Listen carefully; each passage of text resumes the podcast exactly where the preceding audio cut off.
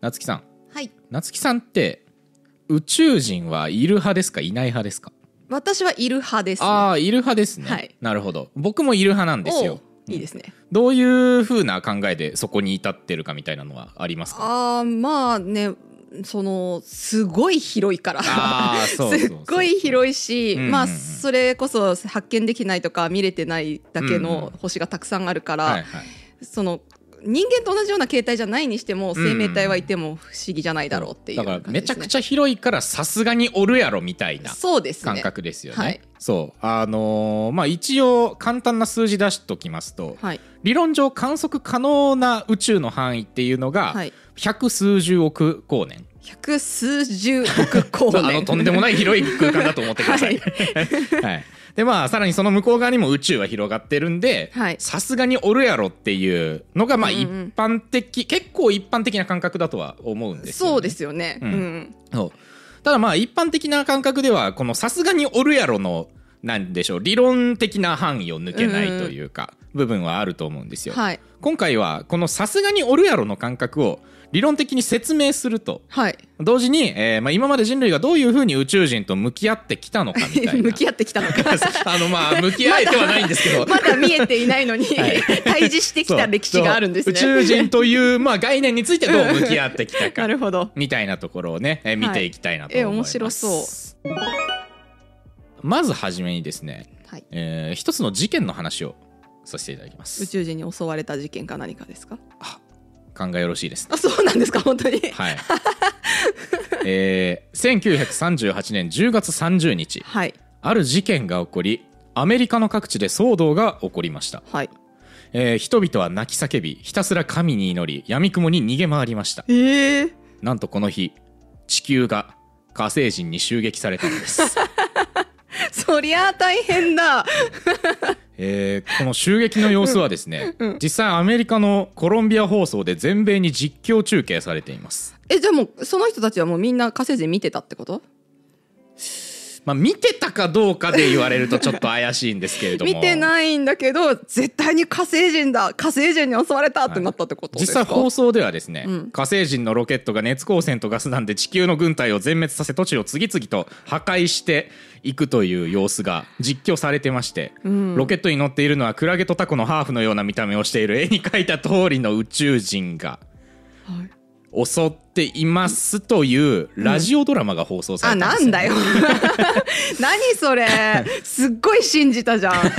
実況のところからなんでやねんってなってたけどそういやこれがね、あんまどう考えてもフィクションなんですけど、うんうんうんうんこのアナウンサーが悲惨な現場から報告して科学者がそれを解説するっていう筋立てのラジオドラマだったので、うんうんなるほどねそうすごい迫真で、うん本物のニュースだって勘違いする人が続出したんですね。ああなるほどそううんうんうんまああのー1938年のことなんでまだ情報社会が全然出来上がってなうんい頃のラジオ放送なんで、あの裏取りのしようがなかったってまいだうところもてでももうテレビとかはできてはいテたレビはできてんじゃないかなできてはいたよ、うんうんうん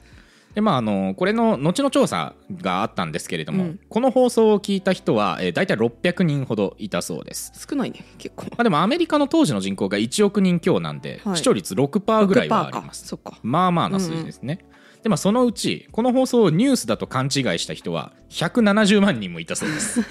すごい噂が噂を呼んだそうであの、うんうんだから、まあ、600万に対して大体3割ぐらいうんうんうんはマジモンのニュースだと勘違いして、でそのうち120万人は本当に避難しようとしたそうですあーでもそうだよねだって実況中継みたいに聞かされたらそう、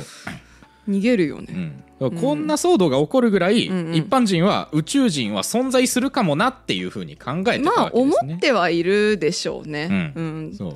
だってていう事件がありま天した。が空から落ちてくるって思ってるくらいの人たちです かあらの気私たち流のは話ですかね。思ってるくらいだからそれは宇宙人も来るわって思ってそうですよね。すよね。はいそうというわけでね、あのまあ情報社会の成り立ってない時代の一般人ならまあこうなるのもまあうなずけるかなとうん確かにいう事件だと思うんですよ。うんまあ、ただですねあの宇宙人関連の研究だったりとか、うん実験とかを見てみると学者たちもまあおるやろの精神で動いてるような件はたくさんあるんですうよんね。いてほしいっていう気持ちでも見てそうですよね、はい学者さんたちは。うんうんなので今回はそういった実験だったりのお話をちょっと見ていきたいなとおー思います。まず1本目がですね、うんえー1960年のえー計画なんですけれ事ど件から30年後くらいですねはい、えーまあ、事件は別になかったです ね まあドラマからそう社会現象的な、まあ、 うんうん何かだと思うんですけどはい当時、うんえー60年ですね、えーアメリカの天文台で、宇宙人からの信号をキャッチしようといううんうん真面目な計画が実行されましもうたそれは学者さんたちがやってるんですもんねそうです、真面目にやって真ます面目にやってるはいえー名前はオズマ計画と言いまして、うんオズの魔法使いから名前取ってるみたいであすあねなるほど、はいへえ遠くに飛ばされるからかな、うんどうなんでしょうかね,、ちょっ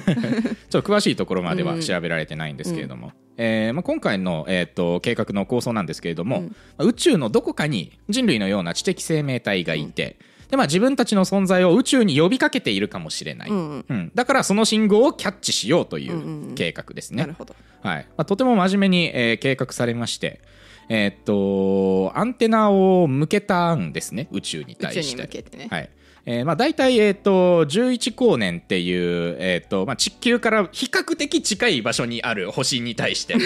比較的ね、11光年は、まあ、宇宙単位で見たらすぐそこなんで 小さいのね はい、そう11年で行けるところやから そっかそうそうそうそうっていうところにある、えー、と2つの恒星の方に向けてねアンテナを向けたんですけれども、この星対象にした星が、えー、とまず太陽と同じぐらいのサイズ、うんうん、で年齢年齢であるものを選んでいうんます、はい、これはえっとあれですね文明が宇宙に呼びかけるほどに育つにはあの時間がかかるだろうかあーなるらほそどじゃあの同じ構成自体も40そ億年くらういそうそうそうそう渡ってるとそう構成自体も地球における太陽と同じぐらい年取ってなきゃいけないだろうなってうんうんなるほどねいい推論ですねそう考えのもとうんうん選ばれましたはいで、えっとこの観測自体は、まあ、大体3か月にわたって、うんえー合計時間で合計すると15時間ほど15時間はいまあ、ずっとその間、あの電波を探し続けるんで結構なそうねそう、んんお金だったりがかかるんですけれども、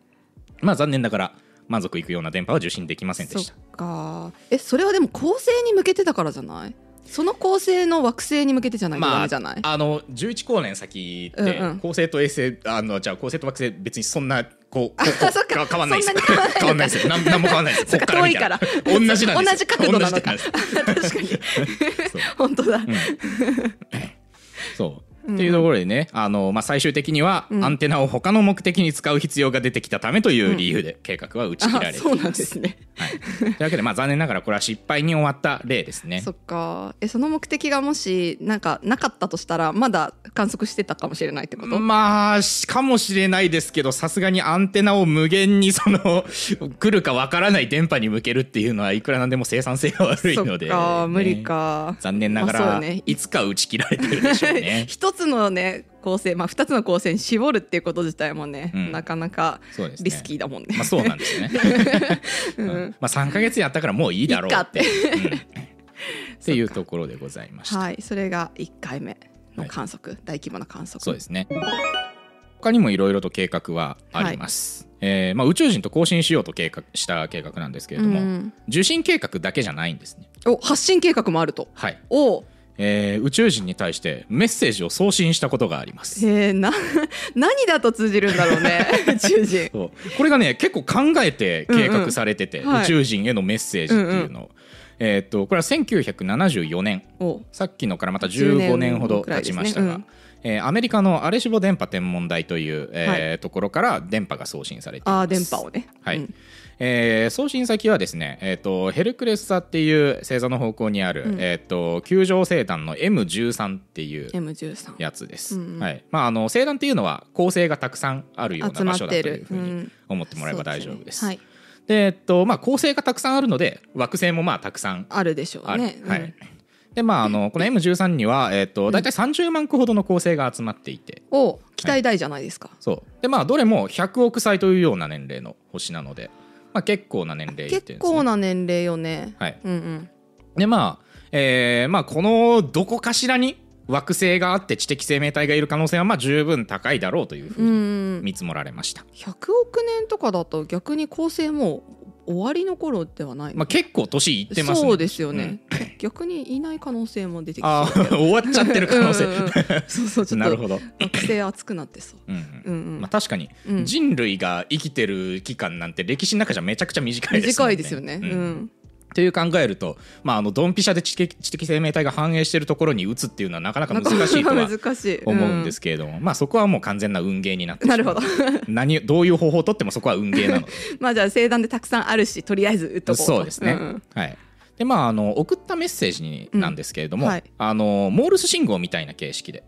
送られてますうん地球の規則で出 すなそうわかんないよあそうまあ、トンとツーっていうわけじゃないかもしれないですけど、まあ、2種類の信号だけで、はいあのだからまあ 2, 2進法でうんうんうんうん合計、えっと、1679個の信号を送ってるんです、 1679個、んんそうこれね実は結構賢いアイデアで、うんうん1679ってうん素因数分解するとうん 23×73 になるんですねはい2つの素数で掛け算しただけの数字になるので、うんうんあのーこれ綺麗に並べようとすると要はだから 1×1679 か、うん 23×73 にしかならないんなでるすほよ。どうんうんうん、っていうことはこの 23×73 に並べて、うんうんあのー長方形が作れるんですうんうね。んうんでこれトンと2を、まあ、例えば白と黒とかで塗り分けると、うんうん綺麗なドット絵が浮かび上がるようになってるんですよ。へえでまあそのドット絵の内容は、うんあのまあ、人間の使っている数字がこういうのだよっていう図式だったりとうか、んうんあとは DNA の人間の DNA の化学式だったりとか、へえあとは地球の人口を二進法で示したものだったりとか、まあこちらの情報がこんなですとそうなかんですよこちらの文字はこんな感じですっていうのをこういう文明が宇宙のど男こかにございますよっていうのを発信してるなるほどね感じですね。うんうんそうまああの要は文明の異なる生命でもあの、まあ、言語とかはそこに介在してないので理解できそうで、かつ興味を持ってもらえそううんなうん情報っていうのが、あの入れられてたんでうんすなねる。ほどねうんっていう計画がございました。はいでまあ、さっき紹介したオズマ計画は失敗したんですけど、うんこっちは失敗したかどうか分かりません、おまだ進行中まあ、だって M13 の人たちが返信してくれたか分かるにはあの時間がかかるんでね結構離れてるところなんでそうかそうあの結果が分かるのは4万8000年後なので楽しみにしておいてください私たちはわからないってことですか まあ4万8000年生きればなんとかなんだ よ ちょっとちょっときれば期待しちゃってたんだけど向こうに届いて電波が返ってきたとして4万8000年後です届くのはどれくらいかかるのだから半分なんで2万4000年です そっかそっかそこを含めてなのかじゃあそうまだ届いてる中なんだねそうですね行ってる最中 です最中だったの か言ってる最中です。っていうねここまで紹介した、まあ、受信計画とうん送信計画と両方ありましたよってはいいうお話でございました。はい、他にもあるんですかまあねあのーここから先はちょっと実験の話ではないんですけれども。あのーまあ、ここまで述べた実験からも分かるように、うんうんやっぱ学者の中でも宇宙人は存在するだろうっていうのが前提になって、うんうんいろんな話は進んでるんですよね。でも結局あれですよね新大陸の発見とかもそうですもんねああなるほど、うんうん確かにあるだろうと思って船出してるわけですもんね。船出してるわけだし、うなんならだってインドだと思ってアメリカついちゃったりとあかーしてるわけだ確かしそうですよね。うんうんまあなんか誤信とかなんか違うところにたどり着いてたりとかするかもしれないけど、うんうんうん結局もし発見するとしたら、うんあのまずは出してみないとわからないっていう確のかにはあるのでそうですよね、うん4万8,000年かかると思ってたらもしかしたらどこかでどこかの文明の宇宙船が横切る可能性うん、も、可能性もあるなくもないしうん何かにぶつかってこれはなんか絶対文明からの発信だなって思ってこっちに来てくれるって可能性もあるかもしれないから、まあ、そう考えるとロマンがありますそようね。ですよね。うん、そうだからそんなロマンをもとに進められてるんですけれども、うんじゃあ学者たちはうん宇宙人が存在する可能性をどれぐらいで見積もってるのか、どれぐらいでっていうのは期間っていう意味えー、と存在する確率確率うんえ結構な確率で思ってるんじゃないのだってそこまでやってるんだから。うん、うんこれがねあのちゃんとしたうん求める式があるんですよ。えっと、学者がどれくらい信じてるかっていうのを求める式うんとそうですね学者があのーまあだからこのこの範囲内に宇宙人がいる確率みたいなああことをそそっちの求める確率ねそうそうそううんうんん式が学者が信じてる確率かと思 った一人一人に聞くど統計みたいな びっくりしたどうやって求めるんだろう そうこうそんな式あるあられてもって思ったけど、なるほどね、このしこの範囲だったらどれくらいだろうっていうのを予測してる式があるそうとそうそうそう、あのもちろん我々と同じように「まあおるやろ」だけの感覚でやってるわけ ではないです。なるほど。はいえーこれがですね、えっとフランク・ドレイクさんというアメリカの天文学者が、はいえー考えたものなんですけれども、えー彼が提唱したですね、えー宇宙人の存在確率を見積もる式、うん。えードレイク方程式と言います。おお。はいえーこれをですね、まあ、簡単に説明するとはい次のようになります。はいえーっとですねまず宇宙からランダムに選んだ恒星がうん適当な恒星である確率、うんえーそれと,、えーっと恒星が惑星を持つ確率、う。うんんで、えーっと惑星が生命の存在できる領域内にある確率、うん。えーで惑星の軌道の離心率って分かりますかね離あのどれだけこう離れてそうそうるかってそうあのー楕円がそどううくらい離れてどるかれぐらいらいだからまあ円から離れてるか、うんうんうんうんっていうのが、えー、と大きすぎない確率、うん、で地軸の傾きが大きすぎない確率あーえ固めてるとどうなるんだえーっとだから地球の軸が太陽に対してうんうん90度になってると、あの半年間昼が続くみたいなことあがあそっかなんか前あったねなんそうかそうそうそう天皇制かなんかがそうだって起こるのでそれだとさすがに生命は存在できないだろうってんいんなるほどなるうほどうんところでそうあのだから天皇制住めないんです けど移住させようとした くせに住めないんですけど、はい、あのだから傾きが大きすぎない確率、うんえーであとは惑星が大気の維持に適切な質量をしている確率ああそっか重さがないとそうんあの空気が維持できない、ううんんえーでそれから自転周期が長すぎない確率、うんうんまあ、これは昼夜と同じうん同じところですね意味うんで最後に、えっと惑星が30億年以上の年齢である確率、ああなるほどまあ、知的生命体体がいるにはこれぐらい必要だろう,、そうですよね地てい球うだって46億とはいかありますからねうんこの8項目を全て掛け合わせたのが、ランダムに選んだこあー衛星に知的生命が存在できる選んだ目に選んだ構成にだよね構成だ、あうんそうだ そうださ最初のがあるから構成だ、うんうんランダムに選んだ構成の、まあ、周うんう辺んに知的生命が存在であーきなるるほど確率、ってことですね、はいはいちょっとこのあの一般的に知られているドレイク方程式はあの存在する宇宙人の数を求めるものなので今回はあの分かりやすさのために確率の式に改変してるんですけれども、今言った8項目全部かけたのが、えー存在できる確率でなする。ほどはい、でまあ、あのどれぐらいの数値に実際になるかっていうと、うんまあ、あの選んだ構成次第なところうんもあるんで、あの一概には言えないんですけど、はいそもそも選んだ構成が適当な構成である確率最初の1項目だけで13%ぐらいまで減ります。ああなるほどねうはいんなので、まあ、全部掛け合わせるともうよく見積もっても1%に満たない、なあ感じですね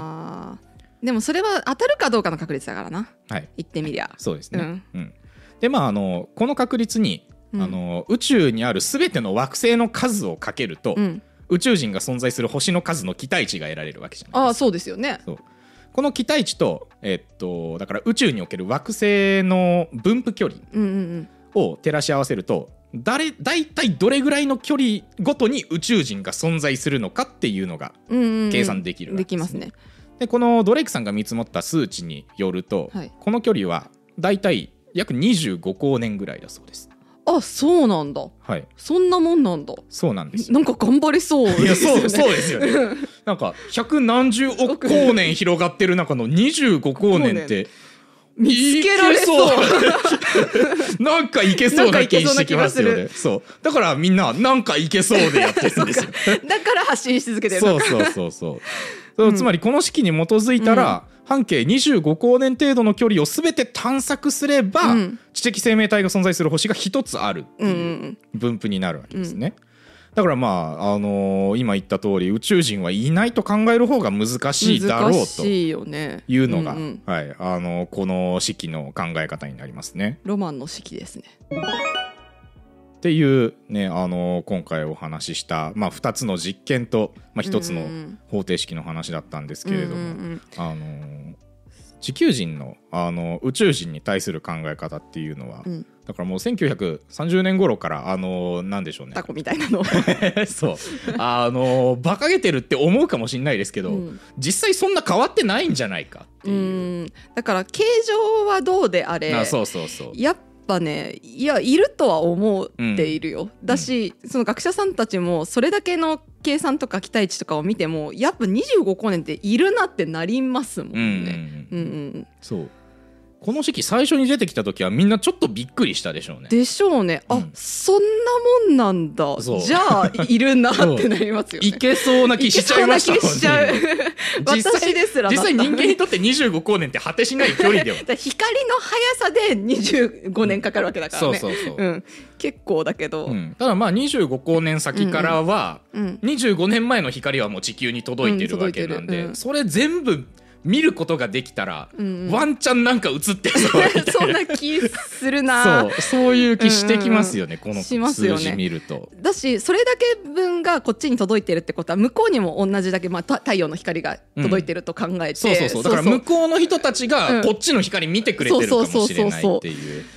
のもあるんで、うんなかなかロマンあなふれるか話なかロマンあふれる話ですよね。まあね、あの平均的に分布した場合の話なんで、あの運が悪かったらあの地球の周りにはもっと離れないといないっていうこともあーそうですね結あ局るとは慣思うんらですしけどてみるだけだからっていうのはあるけどそうそうそううんあだから要はさ結局地球からはもしかしたら離れてる可能性あるけうど、ん逆にそのそっちの恒星同士なんかあ宇宙人そとう宇そうそう宙人同士そはうこことここは絶対あるよねって言ってるた またまめっちゃ近いとこ近いとこがあるかもしれんし近いところ可能性もあるっていうことですよまねあ多分この数字だったら、うんどこかしらあの星と星の間で交流持ってるとこはああるだろうりなとそうな気がしてきますよね。思いますそれいいなそっちいいな、そっち側行きたかったそうな だ楽楽しいですよね楽絶しそう対宇宙旅行で別の星行けるっていけいうるのってい うの羨ましいな楽しそうです火ね星くらいの距離感 でさ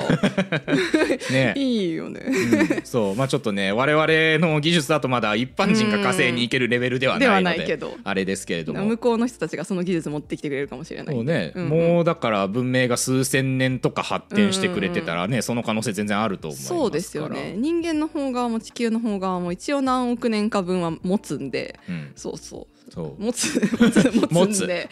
まあねああといくらかはいけるでしょうから そう我そうそう々そうもた太陽一応もうちょっと長生きするからそそううそうそうだから何億年か分ね待っていただければ大丈夫そんな気してきましたね、そう、うんっていうね本日はロマンあふれるお話でございました、というわけでねあの宇宙人の存在確率は大まかに見積もっても存在すると考える方がうん妥当です、はい、なのでね、まあ、理論の部分は出来上がっていますので、んえー誰か半径25光年を全部探索していただければと思いま すきっと見つかるはずですよろしくお願いします。お願いしますというわけで本日はこれで終わりにしましょう。はいありがとうごありがとうございました